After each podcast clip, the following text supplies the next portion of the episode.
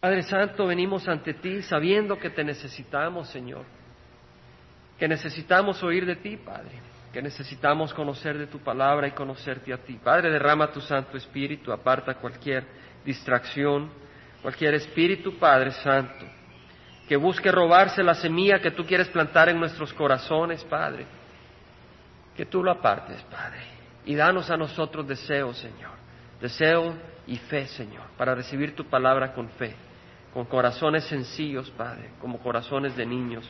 Derrama una vez más tu Espíritu, Señor, sobre esta congregación, Padre. Danos entendimiento y llénanos en nombre de Cristo Jesús. Amén. Señor les bendiga. Se pueden sentar, mis hermanos. Estamos en la epístola de San Juan, la carta de Juan, capítulo 2. Capítulo 2, versículo 18. Dice la palabra del Señor, hijitos, es la última hora y así como oíste que el anticristo viene, también ahora han surgido muchos anticristos. Por eso sabemos que es la última hora. Juan, al decir hijitos, es como un maestro hablándole a sus discípulos con amor, alguien que tenía conocimiento y madurez espiritual en el camino del Señor, que hablaba con la autoridad del Señor y la revelación del, del Espíritu Santo. Hijitos, es la última hora. Y así como oíste que el anticristo viene, también ahora han surgido muchos anticristos. Por eso sabemos que es la última hora. La palabra hora en griego es hora. Realmente no es español hora, es griego. De ahí tomamos esa palabra. Y se refiere a, bueno, cuando uno dice, espérame una hora, ¿verdad? Se refiere a una hora del reloj, ¿verdad? Pero la palabra hora puede tener otro significado, puede tener significado de estación, rato, una época, un tiempo definido, un momento, una temporada. Y de hecho en la versión de, Rey Santiago es tiempo, no, es el último tiempo, dice, no la última hora. la última hora quiere decir pues el último momento. Y la palabra último se refiere a que después de eso ya no hay más. ¿Verdad? Si uno va para que le den un dulce y le dice, pues ya se llevó el otro el último, quiere decir que ya no hay más, se acabó. Y al decir aquí el Señor que es la última hora, quiere decir que es el último momento. Y luego viene el Señor a establecer su reino. Es el último momento que la tierra tiene bajo el príncipe de la oscuridad. Cuatro mil años antes de Cristo, el Señor creó a Adán y a Eva. Y el hombre se fue por el camino desviado. Dos mil cuatrocientos años antes de Cristo destruyó el mundo visible en ese tiempo, la población a través del diluvio. Porque el hombre iba de mal en peor. Cuatrocientos años después del diluvio, o sea, dos mil años, después de la creación y dos mil años antes de Jesucristo, el Señor levantó a Abraham, a un hombre. Y su plan era a través de ese hombre levantar a un pueblo. Y a través de ese pueblo manifestar la rectitud, la santidad, la ley de Dios. Y el amor de Dios. Y la bendición de Dios a un pueblo que le obedece y le escucha. Mil quinientos años antes de la venida del Señor, el Señor le dio a ese pueblo la ley, pero sabemos que la ley no nos salva, sino que nos dirige como un maestro a Cristo, como un tutor a Cristo.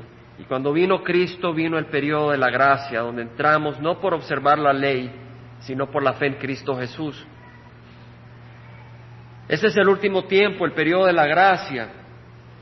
Y en este último tiempo, por eso a eso se refiere. Algunos dicen, bueno, ¿cómo es posible que era la última hora y no se acabó el mundo en ese tiempo? Porque la última hora se refiere al último tiempo.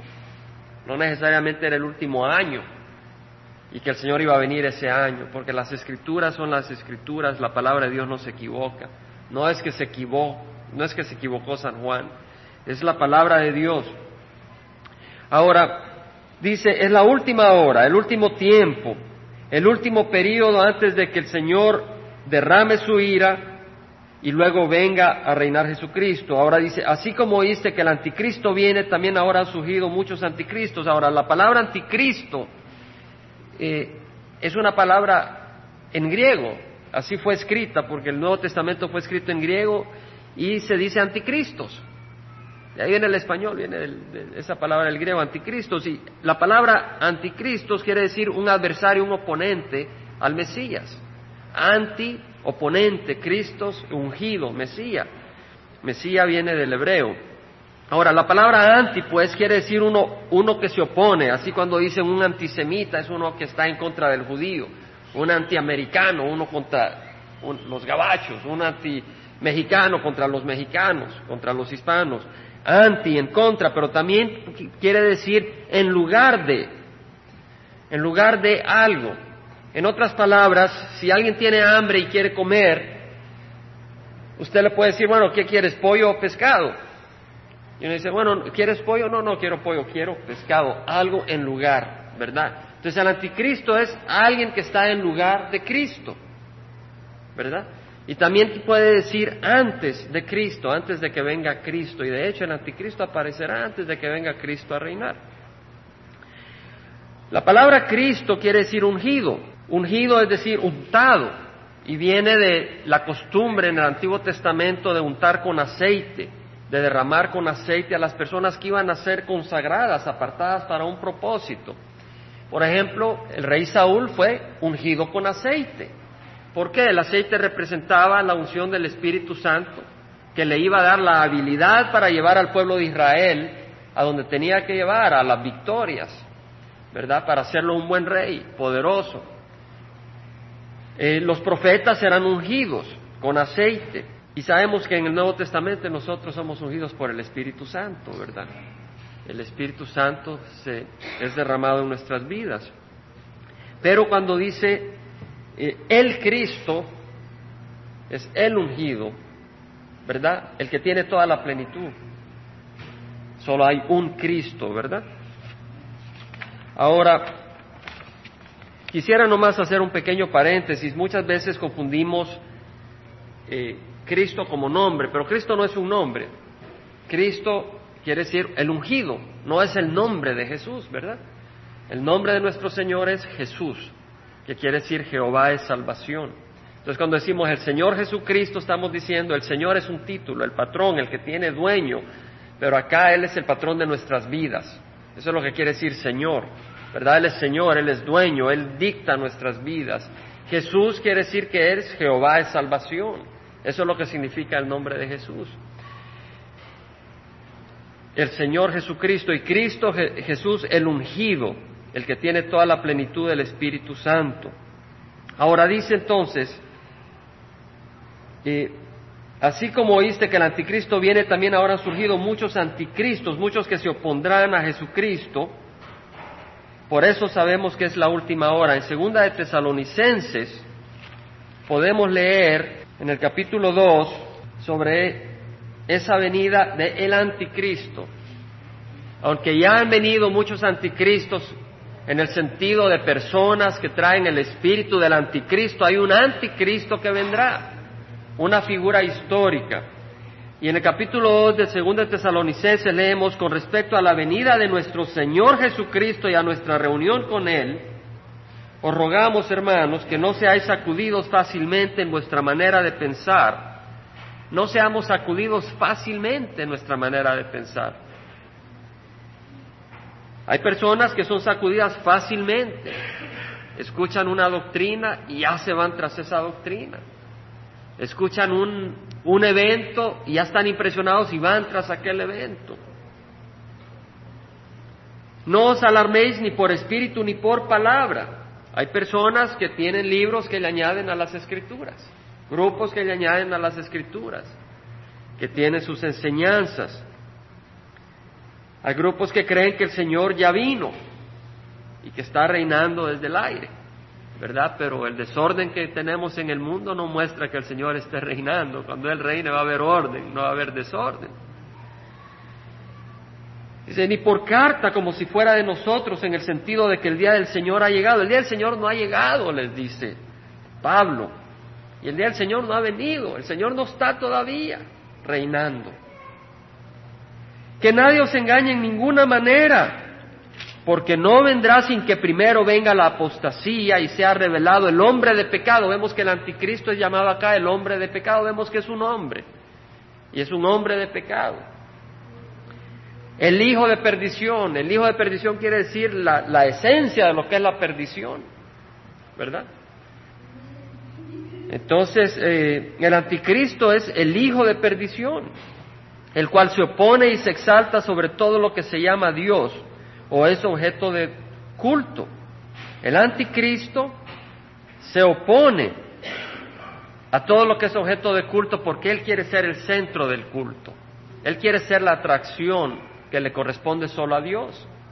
Entonces, cuando el hombre busca la atracción así, cuando una mujer busca la atracción así, que le corresponde a Dios, es el espíritu del anticristo.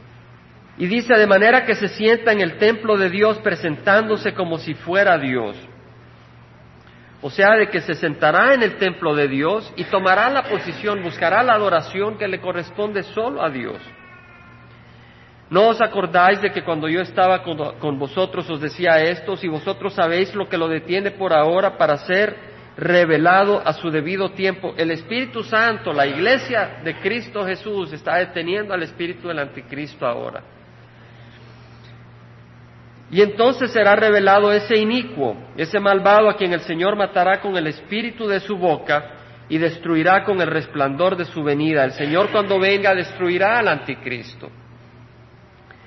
El inicuo cuya venida es conforme a la actividad de Satanás, con todo poder y señales y prodigios mentirosos. En otras palabras, el anticristo vendrá con poder, habrán señales y habrán prodigios, habrán señales milagrosas. Hablaba con un joven antes de venir, atrasado un poquito en la carrera, y me hablaba de, una figura que le ha hecho muchos milagros en su vida. Y nuestro deseo no es buscar argumentos, pero mi observación fue, en los últimos tiempos habrán muchos milagros, y los milagros no quieren decir de que es la obra de Dios. Si un milagro le da gloria a Cristo Jesús, entonces viene de Dios. Pero si le da gloria a otra persona que no sea Cristo Jesús, ese milagro no viene de Dios. Y en estos días tenemos que tener la mente abierta a las escrituras, no a los milagros, sino a las escrituras. Y estudiamos la semana pasada y meditamos el, el, encargo que le dio Pablo a Timoteo, procura con diligencia presentarte ante Dios aprobado como un obrero que no tiene de qué avergonzarse, que maneja con precisión la palabra de verdad. Tenemos que procurar, tenemos que hacer un esfuerzo, tenemos que tener el deseo y mostrar diligencia y hacer nuestro trabajo, de presentarnos no ante el hombre, no ante nuestros vecinos, sino ante Dios aprobado, aprobado como un obrero que no tiene que avergonzarse, que maneja con precisión, que divide con precisión la palabra de verdad. Vimos la semana pasada cómo el Señor Jesús fue tentado en el desierto y en la segunda tentación el, enemigo, Satanás, vino con la palabra de Dios a, a Jesús. Pero el Señor se defendió porque Él dividió con precisión la palabra de verdad. Y a nosotros en estos tiempos vamos a ser atacados aún con la palabra del Señor mal usada y tenemos nosotros que dividir con precisión la palabra de verdad. Tenemos que estar preparados. Tenemos que amar la verdad y mostrar ese esfuerzo.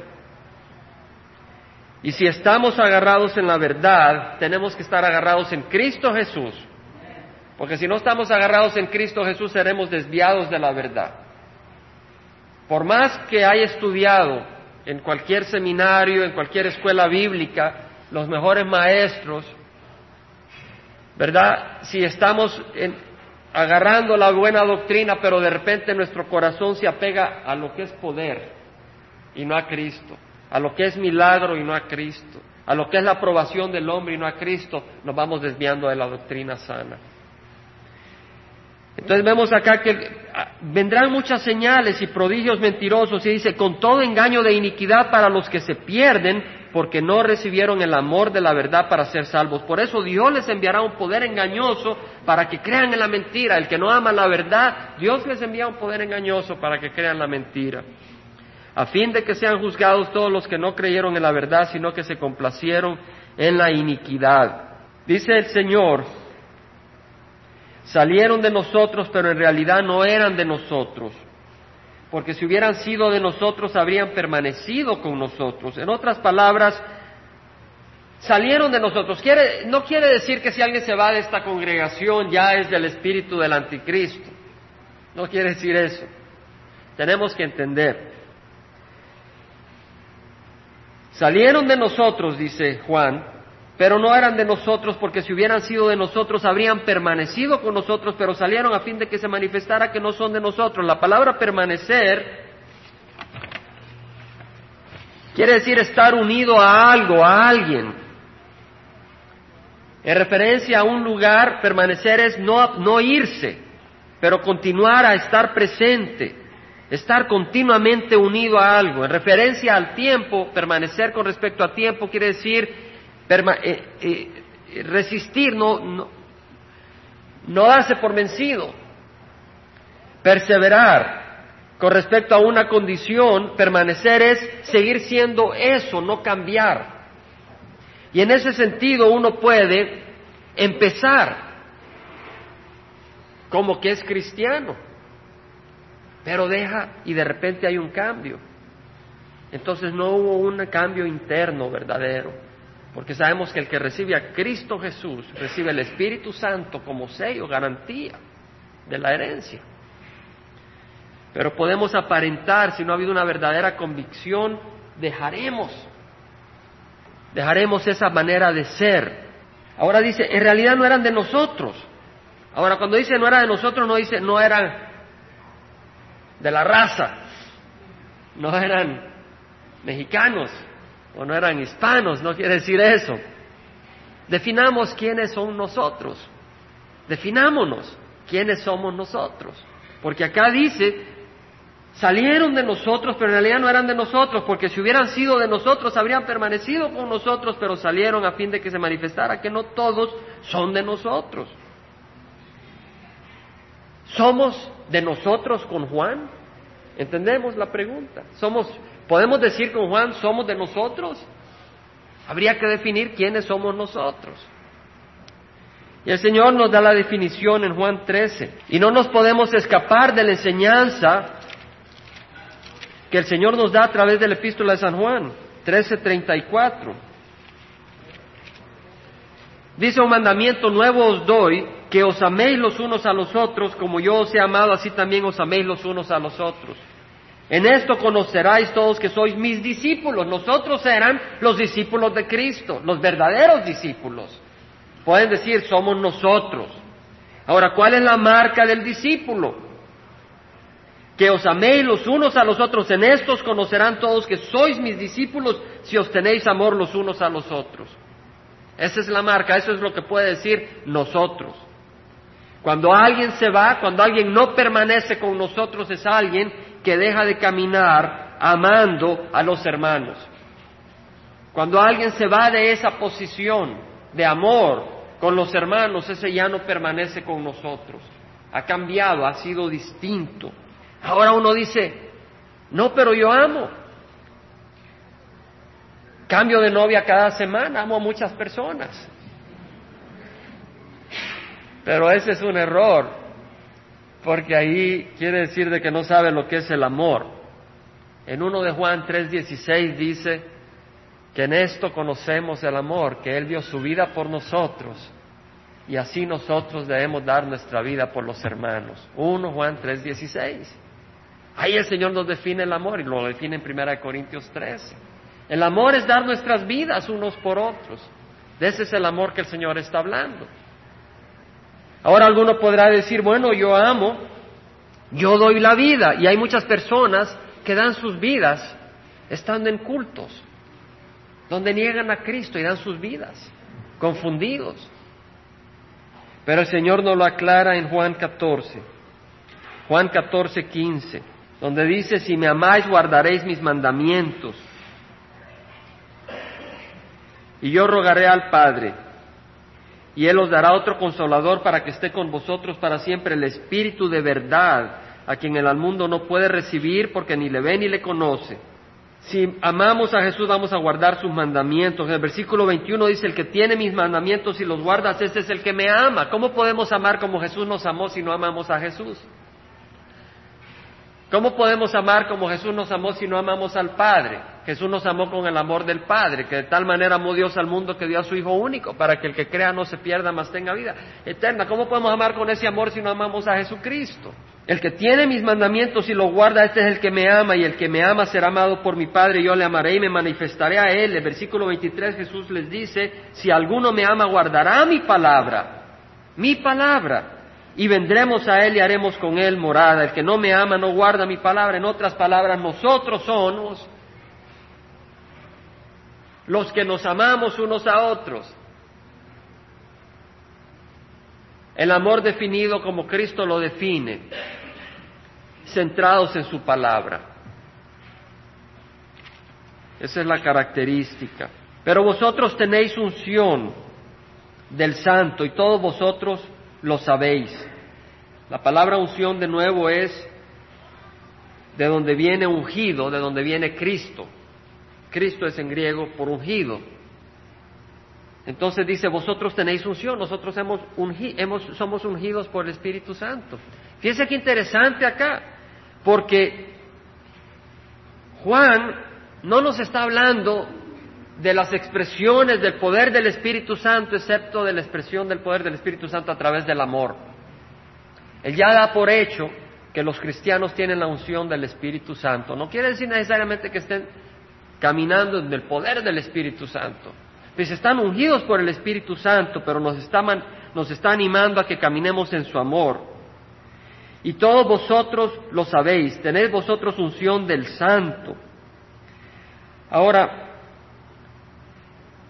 de nuevo, la palabra unción viene de, la palabra, eh, la palabra Cristo viene de la misma palabra, de la palabra unción, y en el Antiguo Testamento podemos leer una persona que tenía, que es llamado el Mesías, y lo vemos en Isaías 45. Eh, dice, así dice Jehová a Ciro su ungido,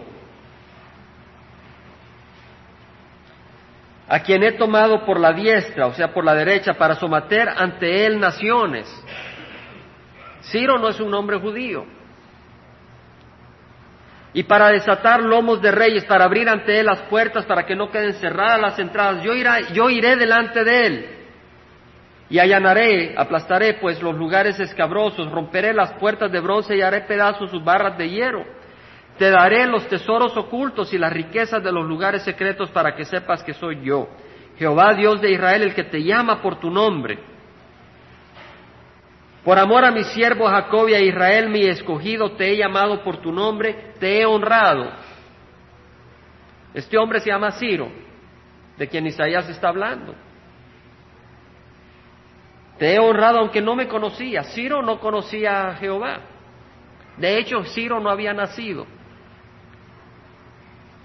Yo soy Jehová y no hay ningún otro, fuera de mí no hay Dios.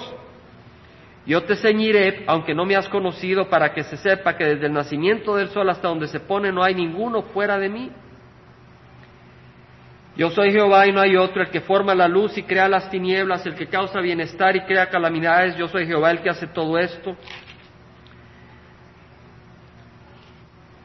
Versículo 11 dice, así dice Jehová, el santo de Israel y su hacedor, preguntadme acerca de las cosas venideras tocante a mis hijos y dejaréis a mi cuidado las obras de mis manos.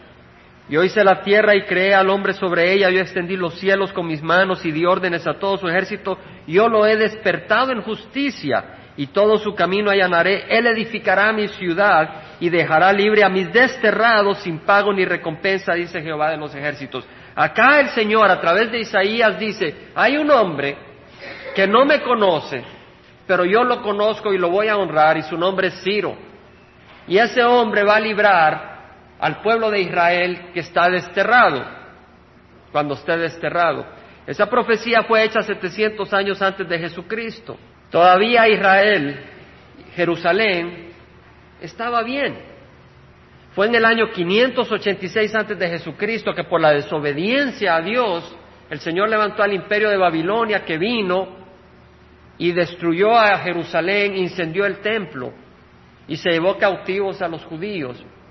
Pero desde antes los estaba atacando y se había llevado a varios cautivos, pero en el año 586 antes de Cristo ahí sí destruyó el templo y lo incendió. Póngase a pensar, ni siquiera había ido cautivo Jerusalén a Babilonia. Y el Señor estaba profetizando de que ya iban a, que iban a regresar un día y el nombre de quién los iba a traer. En el año 539 antes de Cristo, Ciro, el ejército de Ciro entró a Babilonia. Era el ejército persa, entró a Babilonia y a los 15, 16 días Ciro, que era rey del ejército persa, entró. Y luego dio un decreto y en el decreto hizo que todo el pueblo de Israel pudiera regresar a Jerusalén.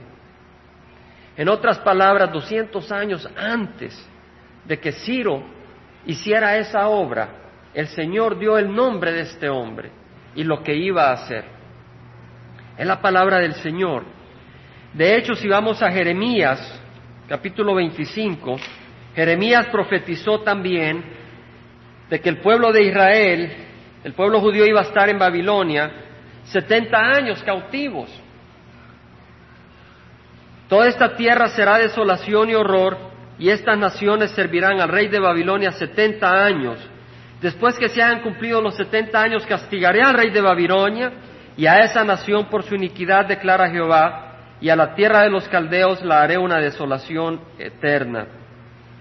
Acá el Señor está hablando de que Babilonia eh, iba a ser juzgada después de setenta años. Y en el capítulo 29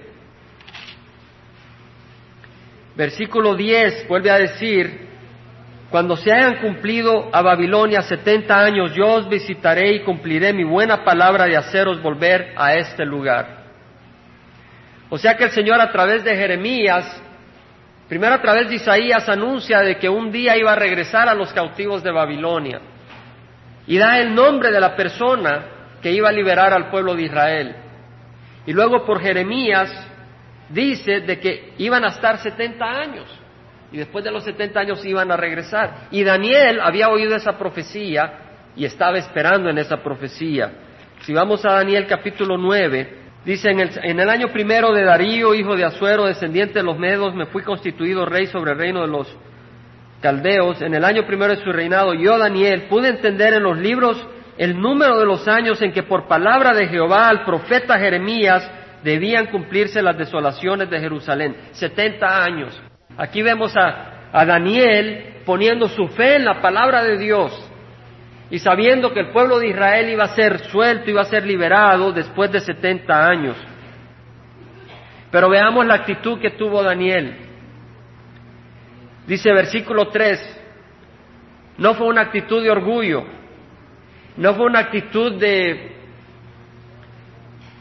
de vanagloria, sino que dice, volví mi rostro a Dios el Señor para buscarle en oración y súplicas, en ayuno, saco y ceniza, y oré a Jehová mi Dios, e hice confesión y dije, ay Señor, el Dios grande y temible que guardas el pacto y la misericordia para los que te aman y guardan tus mandamientos. Hemos pecado. Daniel era un hombre lleno del Espíritu Santo. Estuvo en el pozo de leones, le, le declaró el sueño a Nabucodonosor, era un hombre de gran integridad y gran poder. Y vemos acá la humildad. Hemos cometido iniquidad, hemos hecho lo malo, nos hemos revelado y nos hemos apartado de tus mandamientos y de tus ordenanzas. No hemos escuchado a tus siervos los profetas que hablaron en tu nombre a nuestros reyes, a nuestros príncipes. Tuya es la justicia, oh Señor, y nuestra la vergüenza en el rostro. En el versículo 17 dice, ahora Dios nuestro, Escucha la oración de tu siervo y sus súplicas, y haz resplandecer tu rostro sobre tu santuario desolado, por amor de ti mismo, oh Señor. Versículo 19, oh Señor, escucha, Señor, perdona, Señor, atiende y actúa. No tardes por amor de ti mismo, Dios mío, porque tu nombre se invoca sobre tu ciudad y sobre tu pueblo. Aquí vemos en Daniel un hombre lleno del Espíritu que se manifiesta interesado por la palabra del Señor con su corazón dolido porque el pueblo de Dios había ensuciado el nombre del Señor. Yo creo de que estamos viviendo, hermanos, en los últimos días. Lo dice la palabra. Y en los últimos días, muchos que llevamos el nombre de cristianos traen vergüenza al Señor. Yo creo de que una manifestación del Espíritu en nuestro corazón es la búsqueda del Señor, para que el pueblo del Señor camine en la ley del Señor. Somos salvos por gracia, no por ley, pero queremos caminar en una manera que honremos al Señor. Daniel fue un hombre de integridad, fue un hombre lleno del Espíritu y ponía su fe en la palabra del Señor. Y sabía que el pueblo de, Israel que estaba en Babilonia iba a salir libre y nosotros sabemos que la iglesia va a salir libre de la tribulación. El Señor viene y la va a arrebatar. Y como Daniel podemos orar para que el Señor se apresure y lleve a su iglesia y reconocer también el pecado de la iglesia, de la iglesia de Cristo, para que el nombre del Señor no sea ensuciado. Primera de Juan, versículo 21, no os he escrito porque ignoráis la verdad, sino porque la conocéis y porque ninguna mentira procede de la verdad. ¿Quién es el mentiroso sino el que niega que Jesús es el Cristo? Este es el anticristo, el que niega al Padre y al Hijo. Todo aquel que niega al Hijo tampoco tiene al Padre. El que confiesa al Hijo tiene también al Padre. El que niega a Cristo no tiene al Padre. Ahora tal vez uno dice, no, yo no lo niego, pero también confieso a tal o a fulano o a tal. Tienes que confesar a Cristo como único Señor, porque nadie puede servir a dos señores. En cuanto a vosotros, que permanezca en vosotros lo que oíste desde el principio. Si lo que oíste desde el principio permanece en vosotros, vosotros también permaneceréis en el Hijo y en el Padre. En el tiempo de Pablo, Demas fue un hombre que no permaneció.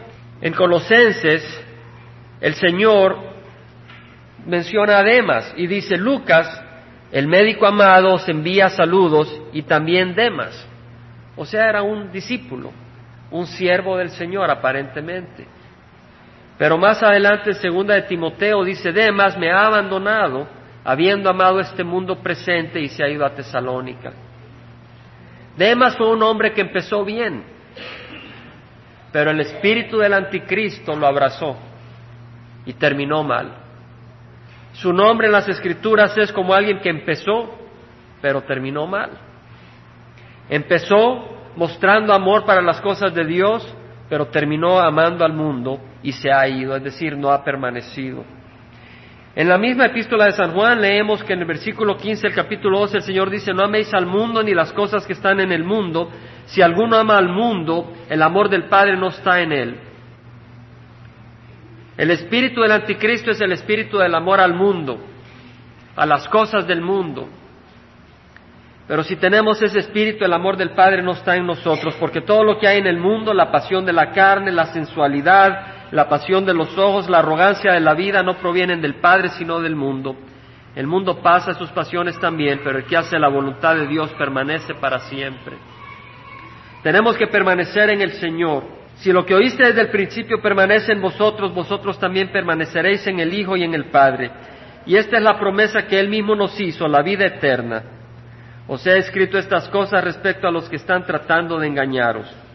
Y en cuanto a vosotros, la unción que recibiste de Él permanece en vosotros.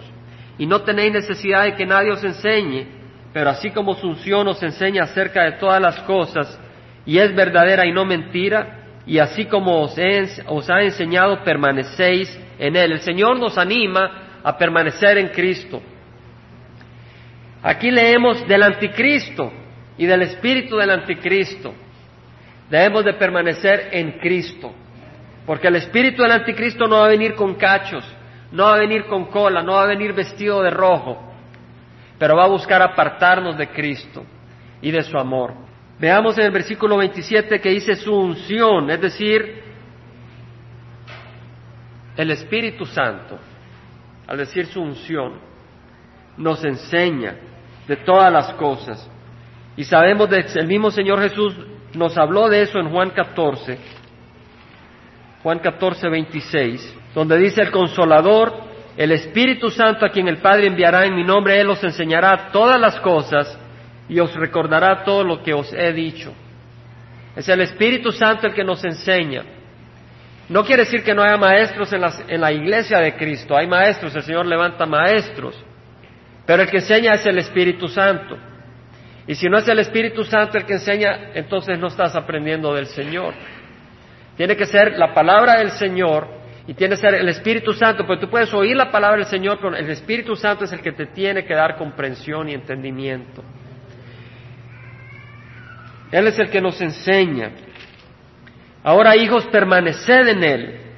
El Señor nos invita a permanecer, permanecer en Él para que cuando se manifieste tengamos confianza y no nos apartemos de Él avergonzados en su venida. Al decir avergonzados no quiere decir que nos va a dar vergüenza, sino que nosotros nos vamos a avergonzar porque sabemos de que no merecemos estar con Él, ser parte de Él. El Señor no quiere eso, que nos avergoncemos, porque Él nos ama y quiere que participemos del reino de los cielos. Por eso dice, permaneced en Él para que cuando se manifieste tengamos confianza y no nos apartemos de Él avergonzados en su venida. Hermanos, cuando sean tentados, este es un versículo muy hermoso, permaneced en Él para que cuando se manifieste, ¿cuándo se va a manifestar el Señor?